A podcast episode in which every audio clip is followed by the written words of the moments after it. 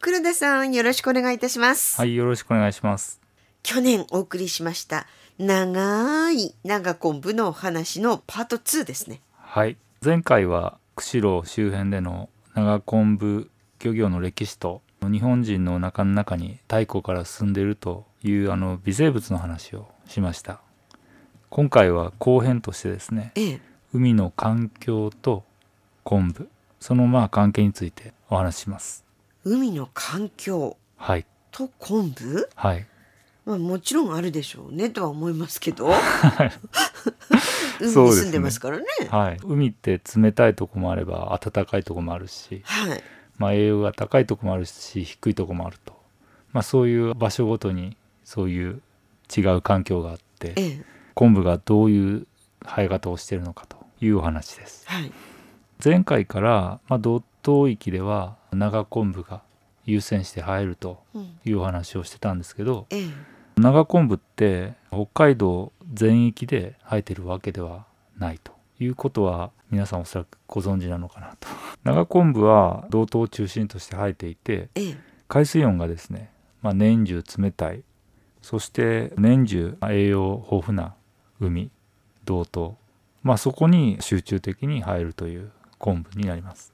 年中冷たくてっていうのちょっと気になりますけどね、そうですえね、えこのまとあころの海を、ねそうですね考えると、はいまあ、基本的にはそうだってことですよねはいはいただですねあの道東の海岸のどこでもその長昆布は入るわけではないと条件あるんですかはいありまして大雑把に言いますとまずあの光が当たる10メーターより浅いところ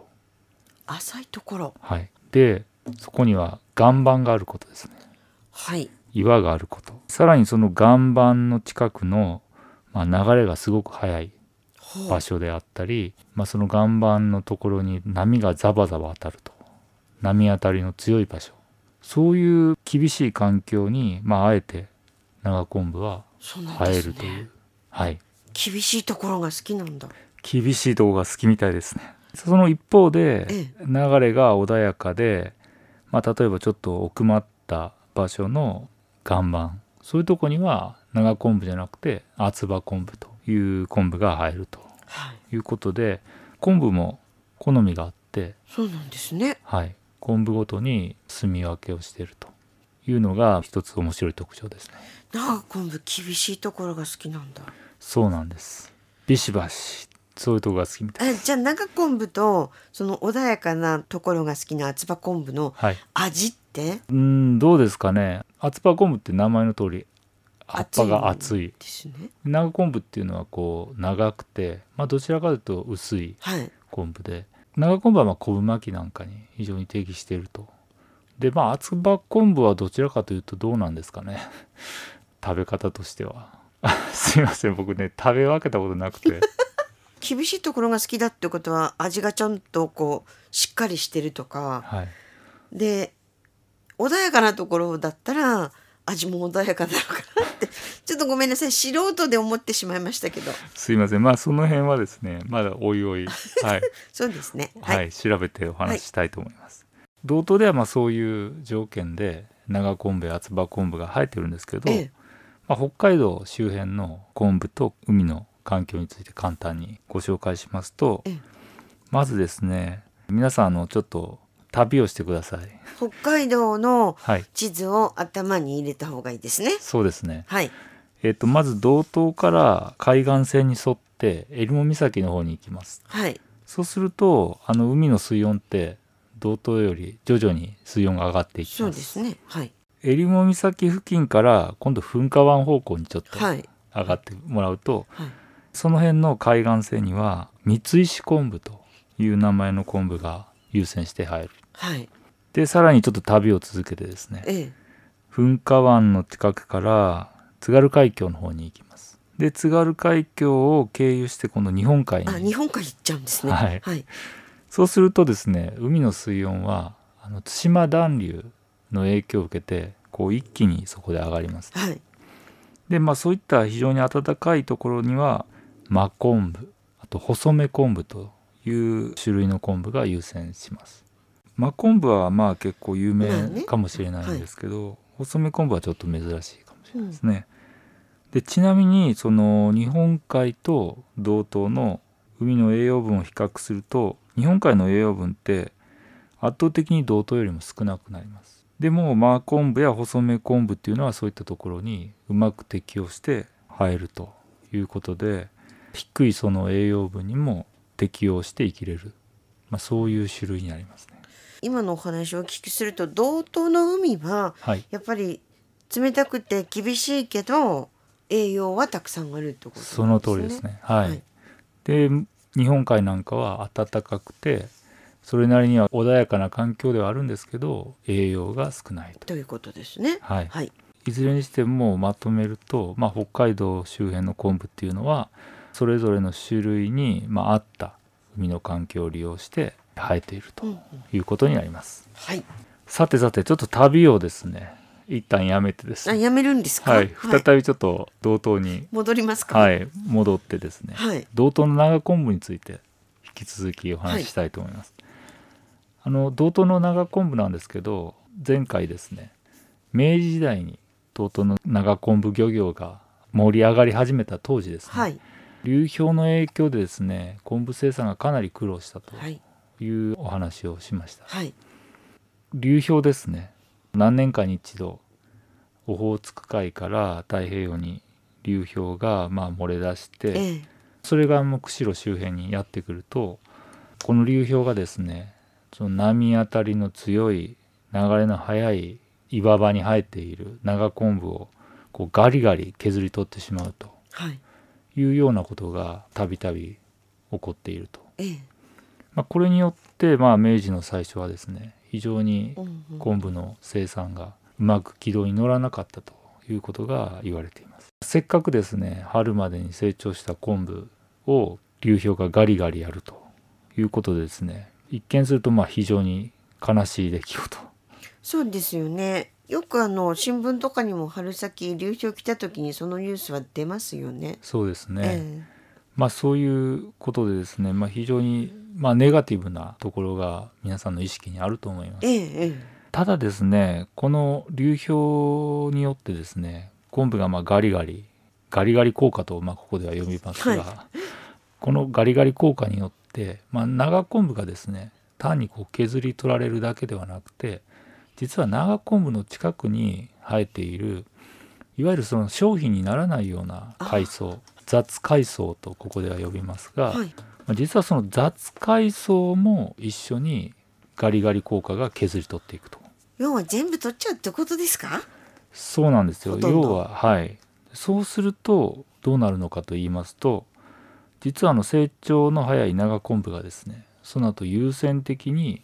成長するとは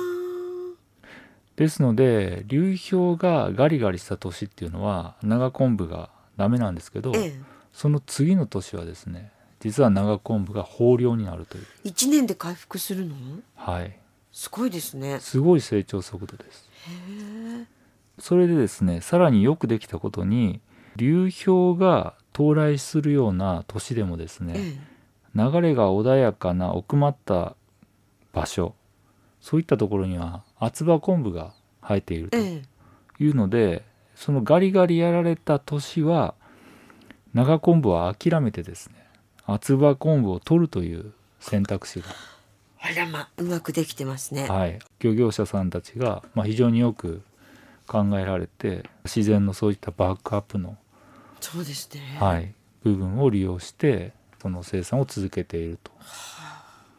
いうところがですねすごくよくできたところだな本と当ですね。はい、自然にですからね、これね。そうですね自然をうまく利用していると、そうですねはい、で例えば最近年ではですね2017年3月末ですね流氷が釧路周辺に出現してしまって、その2017年の長昆布の原産になってしまったとええ。ただその次の年はですね今お話ししたようなことがですね実際起こってですね2018年の長昆布は増産につながったとすごい。いうですね非常に面白い現象でしたですねはい、僕自身ですねこの時すごいなと思ったのはその同等の昆布漁業者さんはこの自然のメカニズムを当たり前のようにままあ、ご存知であるということに非常に、まあ、感銘を覚えたというかすごいなと感じました。これ昆布をずっと取られている漁師さんたちっていうのははい、代々の方が多いのかしらおそらくそうだと思いますね。ということはもう言い伝えにある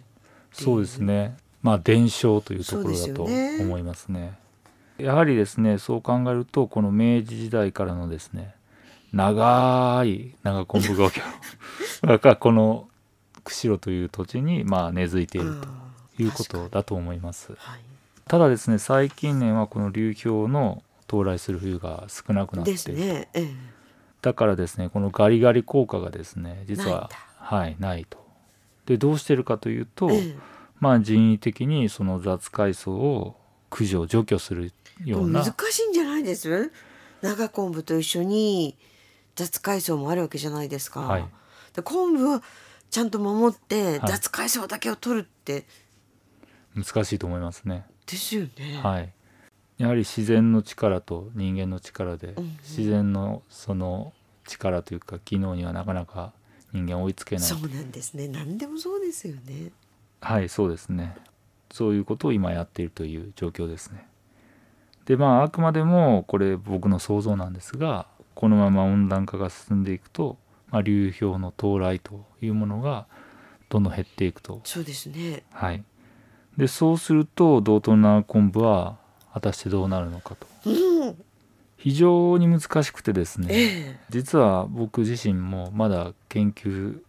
者として答えが出せてないという状況で、まあ、まだまだそこは研究が必要な部分になっていきます。ただですね温暖化については、まあ、それほど、まあ、長い時間をかけて考える余裕がないんで、ですよねはい、やはり今後はですね過去にはないような、まあ、新しい考え方だとか長昆布を含めたその自然の利用の仕方ですねそういうものをですね温暖化に適応するような形で考えていく必要があるのかなと感じています。もう海水温が上がっていくとだいたい長昆布がそこで生息できるのかどうなのかっていう問題もありますよね。そうですね最近北海道大学を中心とするグループが出された研究によるとええかなり悲観的なああえー予想になっています。ただまあその予想自体もですね、えーまあ問題があるというのが科学者の共通意見えで、非常に大雑把な見積もりをしているというところでもっと詳細にですねそれぞれの場所ごとに地球温暖化がどうその場所の環境を変えていくのかという、まあ、非常に地味な仕事なんですけど、ええまあ、そういう畑を耕すような仕事をですねもう一度やってですねきちんとした答えをまあ出していく必要があるのかなというのがまあ現状ですね。わかりました。長い長昆布のお話はい、まだまだなんかありそうな気配はあるんですけどはい、あるんですね。あります。まあ、末長くまた長昆布について話していければと思います。はい黒田さんありがとうございました。はい、どうもありがとうございました。